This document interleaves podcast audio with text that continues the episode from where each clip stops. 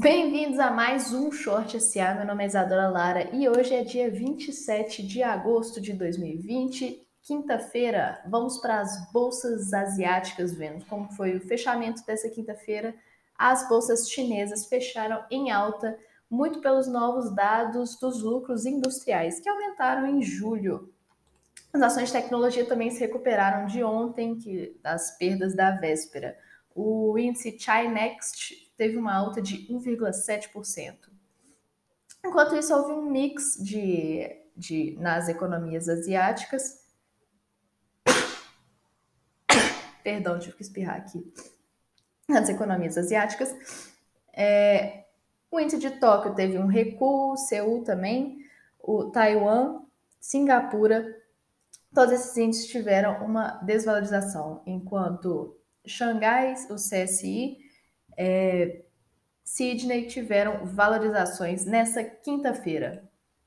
O Bovespa ontem ele fechou em baixa de 1,5% depois da fala do Bolsonaro, que basicamente destruiu com a, o, o, os pacotes econômicos do Paulo Guedes.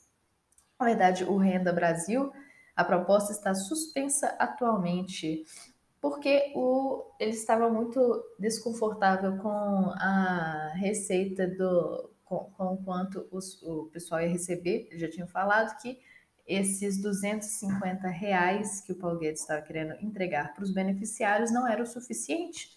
E o Paulo Guedes disse que não tinha dinheiro para entregar, a, a, não tinha mais dinheiro para entregar acima de 300 reais vai ter que ser feito um corte de despesas ou alguma outra coisa. E eu sei que eles já estavam falando, vocês lembram aqui, que eles já estavam falando em furar o teto de gastos. Então, eu imagino que a discussão esteja sendo essa, deve ser Bolsonaro querendo agora, possivelmente, furar o teto de gastos para tentar arrecadar mais dinheiro para o Renda Brasil, já que a proposta está suspensa. Mas a gente tem que ver quais vão ser próximos, as próximas declarações do, do governo. Lá fora, as bolsas americanas elas subiram, Nasdaq, Dow Jones, S&P 500 e a Nasdaq tiveram altas entre 0,3 e 1,8%. É, e o Ibovespa ficou aí nos 100.627 pontos. A queda foi de 1,46%. É, as bolsas europeias, elas operaram, oper, abriram em baixa nessa quinta-feira. Elas estão ansiosas com a fala do Fed que está em que está nos holofotes hoje, essa fala do Fed. A fala do Fed por quê? Porque o, o chair do Federal Reserve vai começar nessa quinta-feira a mostrar a nova estratégia do Banco Central dos Estados Unidos. Então, eles vinham aí tendo uma, uma estratégia muito é, voltada para, para estímulos econômicos e ele deve falar a estratégia de longo prazo, tendo muito foco aí nas questões inflacionárias.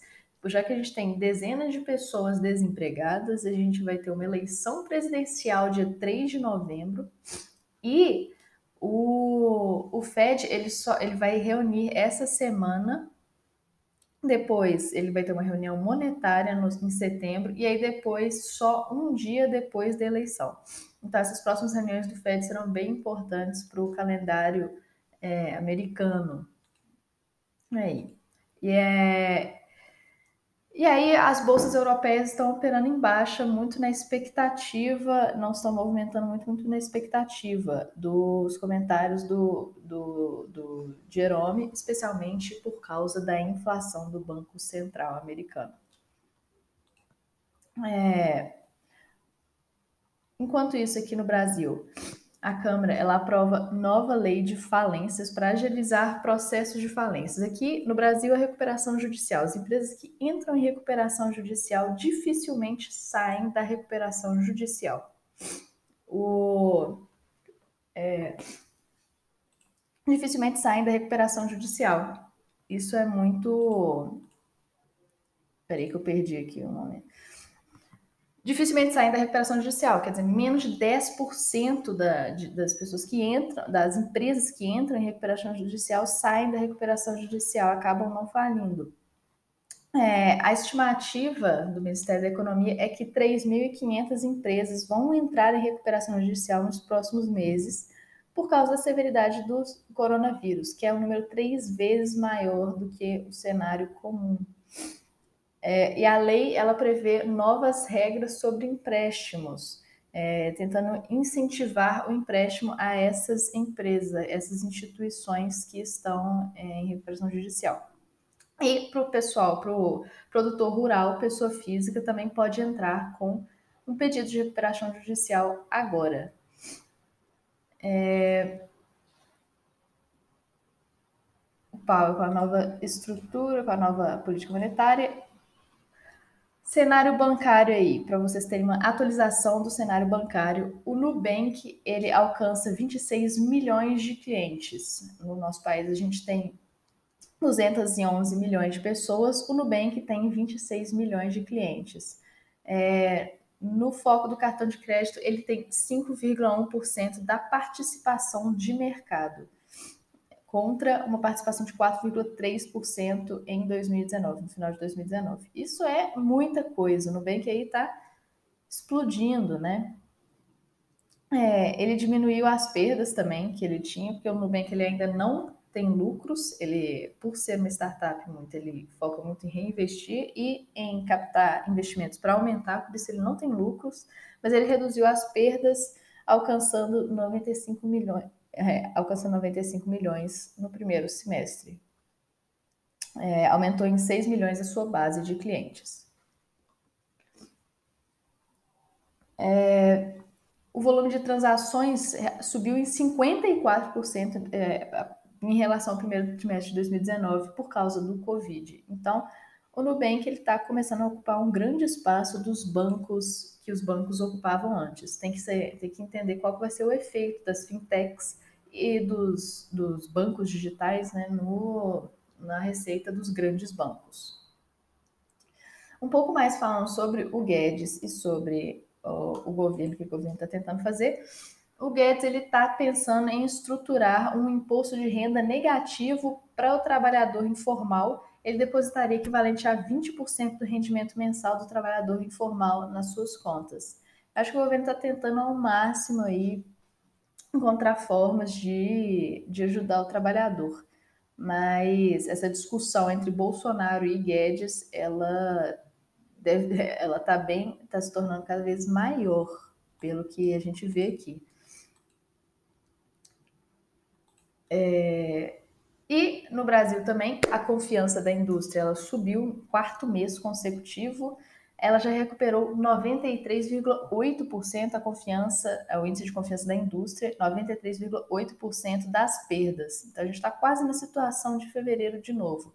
E o índice de situação atual está em 97,8 pontos. Subiu em 8,7 pontos em agosto. Daqui a pouco a gente está batendo aí os índices de fevereiro. E por fim, um pouquinho mais sobre o internacional.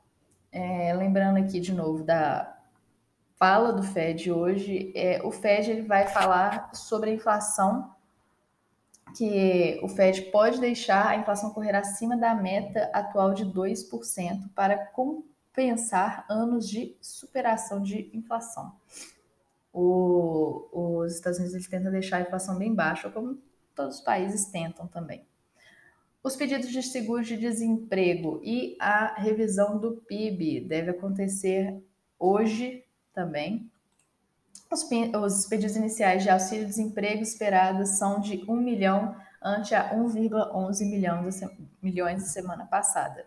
O PIB ele deve ser revisado, o PIB dos Estados Unidos deve ser revisado para menos 32,5% e não menos 32,9%. As ações dos Estados Unidos elas devem abrir em baixa hoje por causa do discurso do Powell, como visto já na, na, na Europa já abriram em baixa as ações de lá. As tensões Estados Unidos-China voltam ao normal.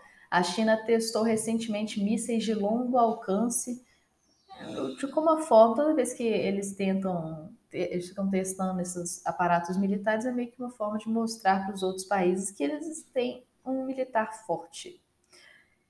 E, enquanto isso, nos Estados Unidos, o furacão Laura atingiu Louisiana, os, com tempestades e ventos, e os preços do petróleo melhoraram, já que o furacão Laura está impedindo a, a produção de petróleo por algumas empresas petrolíferas. E essas foram as notícias de hoje. Muito obrigada por vir. Eu fico por aqui e fui.